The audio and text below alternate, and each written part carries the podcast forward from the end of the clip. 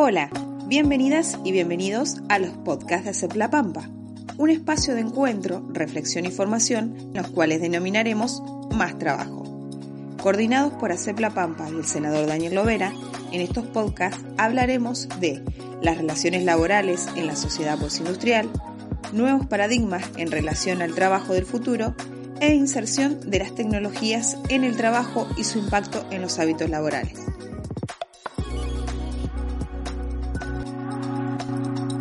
En el podcast de hoy presentamos a Sofía Escacerra, economista, investigadora y docente en el Instituto de Trabajo Julio Godio, de la Universidad Nacional de 3 de Febrero. Se desempeñó como asesora en temas económicos y de comercio internacional en FAESIS y en Uniamérica, actual asesora del senador nacional Daniel Lovera. Comenzamos. Nuevos paradigmas en relación al trabajo del futuro.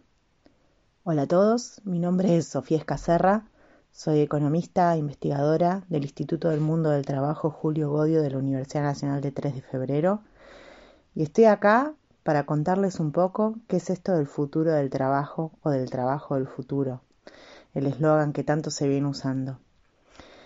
Vamos a estructurar esta charla o estos podcasts en tres, tres sesiones. Esta primera la vamos a llamar ¿Cómo generamos este nuevo paradigma? Si vamos a hablar de paradigma, entonces tenemos que entender de qué estamos hablando cuando hablamos de un nuevo paradigma. Ahí vamos. Vamos a empezar hablando de tecnología. Hoy día nos llenamos hablando de tecnología, que la tecnología esto, que la tecnología aquello, que las nuevas tecnologías. Pero ¿qué es la tecnología? Tecnología fue el fuego, tecnología es una piedra, la rueda, un cuchillo, todo es tecnología. Pero hoy estamos parece que la palabra tecnología cobró otra dimensión cuando empezamos a utilizar aplicaciones, teléfonos móviles, conectividad. La tecnología y las comunicaciones hicieron una fusión que hizo estallar esta nueva era de telecomunicaciones y que nos, tiene inmerso hoy en esto que llamamos nuevas tecnologías. La tecnología como, como sí es un instrumento, es un instrumento, no es ni bueno ni malo, es simplemente un instrumento. Y surge, o estas nuevas tecnologías surgen, a partir, hay un punto de inflexión que a mí me gusta marcar, que es el momento donde las tecnologías de las telecomunicaciones empezaron a enviar datos. Siempre lo hicieron. Y las empresas, las grandes empresas de tecnología, almacenaban esos datos. Pero no sabíamos bien para qué servían o cómo utilizarlas. La realidad es que a medida que se iban acumulando esos datos, las empresas empezaron a descubrir que tenían un nuevo uso, que se podían utilizar de otra manera. ¿Y cómo se utilizaban? Bueno, muy bien. Si yo tengo suficiente cantidad de datos de un ser humano, puedo describir o entender cómo es el comportamiento de ese ser humano, puedo emular ese comportamiento humano. Y ahí surge lo que se llama inteligencia artificial. La inteligencia artificial son algoritmos, esta palabra que a veces resulta tan difícil de comprender y en el fondo es tan simple de entender. Un algoritmo es una ecuación matemática, nada más que eso. Es simplemente eso, una ecuación matemática. Esta ecuación matemática, ¿qué es lo que dice? Bueno, pone variables. Supongamos que yo quiero hacer una ecuación matemática para definir qué tipo de ejercicio voy a hacer. Bueno, muy probablemente tenga variables como tipo qué clima hace, qué tipo de actividad me gusta, me gusta sociabilizar o no me gusta sociabilizar, qué hora del día es, cuánta energía tengo, me siento mal o me siento bien. Digamos, yo tengo todas esas variables, las pongo en una ecuación, entre comillas, en mi cabeza y logro llegar a un resultado. Hoy voy a hacer, voy a salir a correr, hoy prefiero ir al gimnasio, hoy prefiero jugar un partido de fútbol. Digamos, eso es un algoritmo, nada más ni nada menos, una ecuación donde yo pongo variables y determino un resultado o ordeno la información de manera lógica para que dé algo. Ese proceso logró generar inteligencia artificial, logró generar Internet de las Cosas, logró generar un montón de cuestiones que nos tienen inmersos en nuestras vidas tanto la, una búsqueda en Google o la lista de preferidos de Spotify o qué selección de películas me va a mostrar Netflix. Todo eso es inteligencia artificial, todo eso se maneja a través de un algoritmo, todo eso son los datos puestos en uso para nosotros. Tanto si busco un hotel en Mar del Plata y después este, Google me sigue mostrando ofertas de hoteles en Mar del Plata. Eso es un algoritmo que determina que yo hice esa búsqueda y que yo estoy buscando eso y que lo prefiero y por ende me lo va a mostrar. Esos son usos comerciales que se le dan a los datos y que están buenísimos y que nos ayudan a filtrar información de manera rápida. Pero la realidad es que eso también genera un montón de problemas, como por ejemplo filtrar información, las fake news y un montón de debates sociales que estamos teniendo hoy día y que es importante entender para poder entender cómo defendernos frente a estas cuestiones. Ahora bien, hablábamos de paradigma, hablábamos de este nuevo cambio. La realidad es que esta superestructura de datos, esta superestructura de inteligencia artificial, hoy por hoy tiene dos grandes protagonistas a nivel global. Sin lugar a duda e indiscutidamente, los dos grandes protagonistas son Estados Unidos por un lado y China por el otro. Estados Unidos con un paradigma eh, de superestructura de datos hecho a base de empresas, corporaciones multinacionales como Google, como Facebook, como eh, todas estas empresas ¿no? que ya conocemos, y eh, un paradigma superestructural hecho de manera estatal por los chinos donde las empresas de tecnología son de capital mixto, digamos, es una corporación, pero que tiene también mucha presencia estatal y que el Estado, a través del Partido Comunista Chino, controla qué es lo que se va a hacer con toda esa superestructura de datos. La ventaja que tiene China es que las bases de datos están integradas, el Estado tiene acceso a todo, en cambio en Estados Unidos no. Las corporaciones, cada una tiene su propia base de datos. ¿Por qué es importante entender esto? Bueno, porque la cibernética, como la solemos llamar, o este paradigma tecnológico que está cambiando el mundo, está cambiando también, obviamente, las maneras de producción, y si cambio las maneras de producción, cambiamos la manera en la que trabajamos. Digamos, la producción y el trabajo son dos caras de una misma moneda. Entonces, esta, superestructura de datos que se va generando va permeando toda la cadena global de valor, va permeando toda la manera en la cual las empresas producen lo que producen, sean productos o sean servicios. Entonces, tenemos que empezar a entender que las empresas de tecnología empiezan a brindar cada vez más servicios informáticos a las empresas, a ordenar las cadenas logísticas, los stocks, a ordenar este, el funcionamiento de las máquinas en tiempo real. Yo puedo saber exactamente qué está haciendo una máquina al otro lado del mundo y por ende parar la producción o, aumentar la producción de un insumo intermedio solamente por lo que me dice una máquina de inteligencia artificial al otro lado del mundo.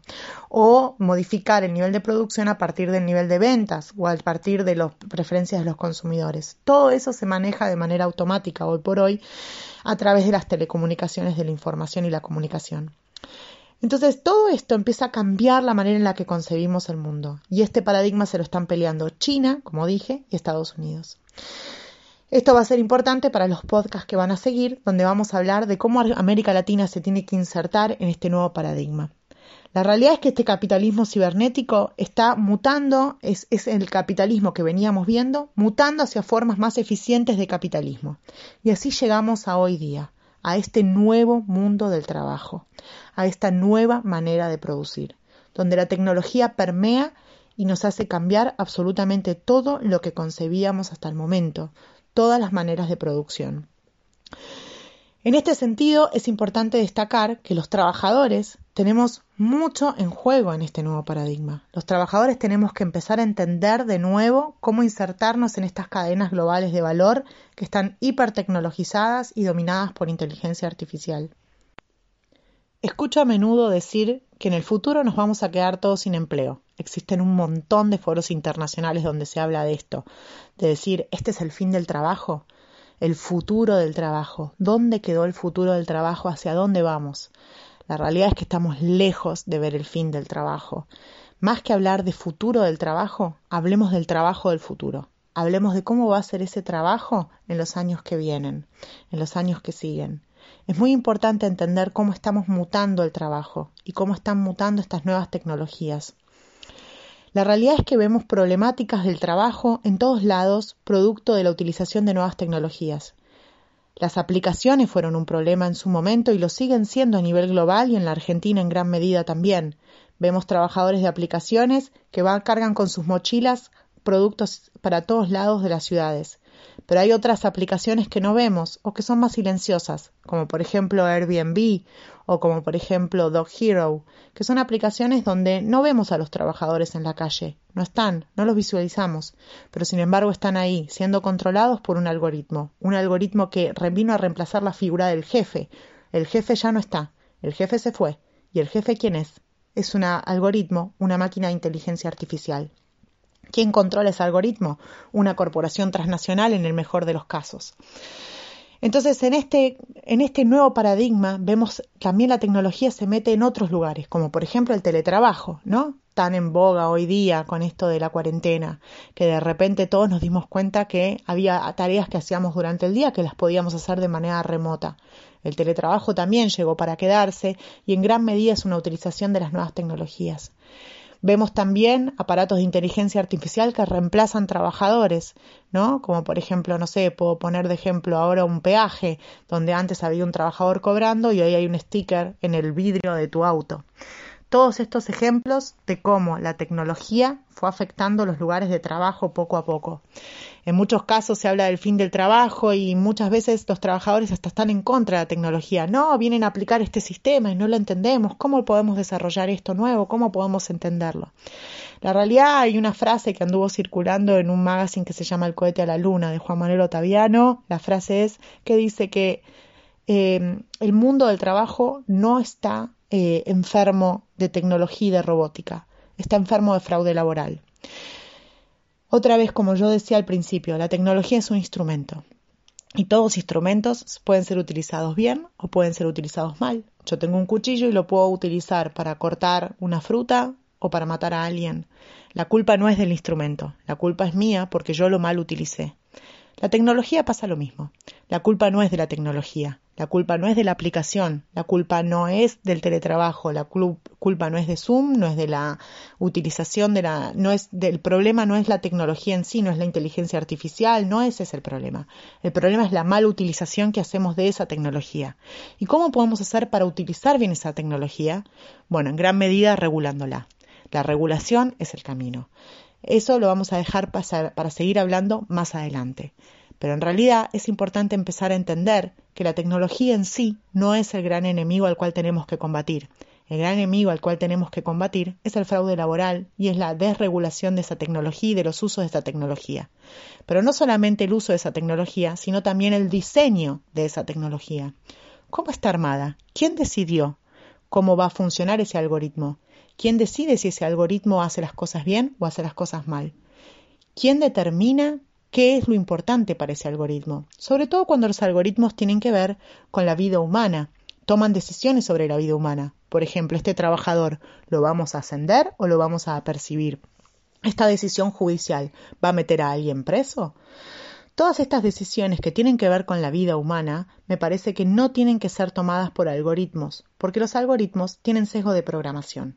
Es importante empezar a entender que estos algoritmos depende quién los programa y bajo qué criterios, son los criterios que va a aplicar. Entonces, si va a aplicar criterios decidiendo sobre una vida humana, es importante empezar a entender como sociedades cómo esos criterios pueden afectar las vidas de esas personas, ciudadanos o trabajadores. Por eso hay lugares donde la tecnología no debe meterse, sobre todo en los lugares donde tiene que tomar decisiones sobre vidas humanas, como dije anteriormente, o en esos lugares donde generamos ciudadanía, como por ejemplo el voto que es el bastión más grande que tenemos en la democracia.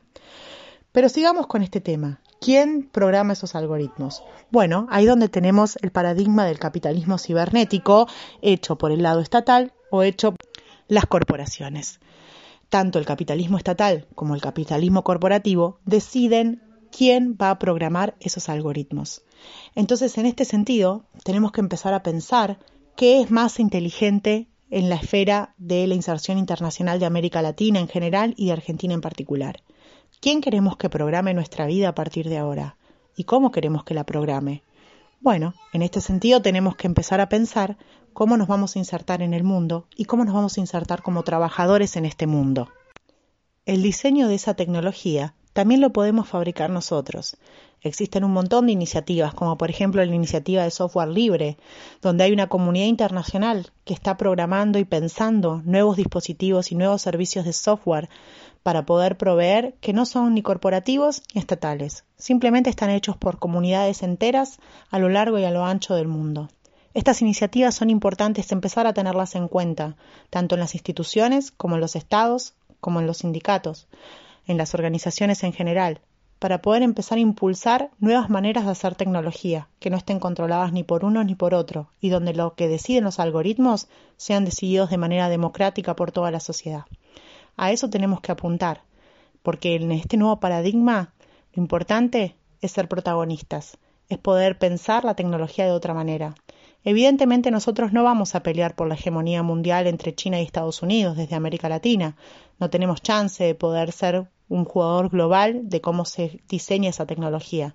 Pero sí podemos empezar a ver que hay otras maneras de hacer tecnología y empezar a aplicarlas en nuestra vida, en nuestra vida, en nuestra cotidianidad, en nuestros estados, en nuestros lugares de trabajo, en nuestra vida en particular, sin necesidad de tener que caer en software corporativos o en sofás estatales que no sabemos cómo están programados y no tenemos acceso a los algoritmos para verificar si esos algoritmos van en detrimento de una persona, de un trabajador, de un ciudadano o de una decisión que no tiene que ser tomada por inteligencia artificial porque tiene que ver con ciudadanía o con seres o con las personas mismas. Doy por terminado acá el primer podcast, donde planteamos un poco el escenario de situación de qué es lo que estamos viviendo en el mundo y cómo llegamos a este cambio de paradigma. Más adelante vamos a empezar a hablar sobre América Latina y cómo entender la inserción de América Latina en este nuevo mundo, para pasar después a la República Argentina y qué debates tenemos que estar dando desde el futuro del trabajo, desde el trabajo del futuro, para poder tener trabajo decente para todos en la industria 4.0. Hasta aquí nuestro podcast de hoy. Te invitamos a que comentes, compartas tu opinión y que nos sigas en nuestras redes sociales. Puedes encontrarnos como Hacer la Pampa en Instagram, Facebook, Twitter y YouTube. Gracias por todo y hasta la próxima.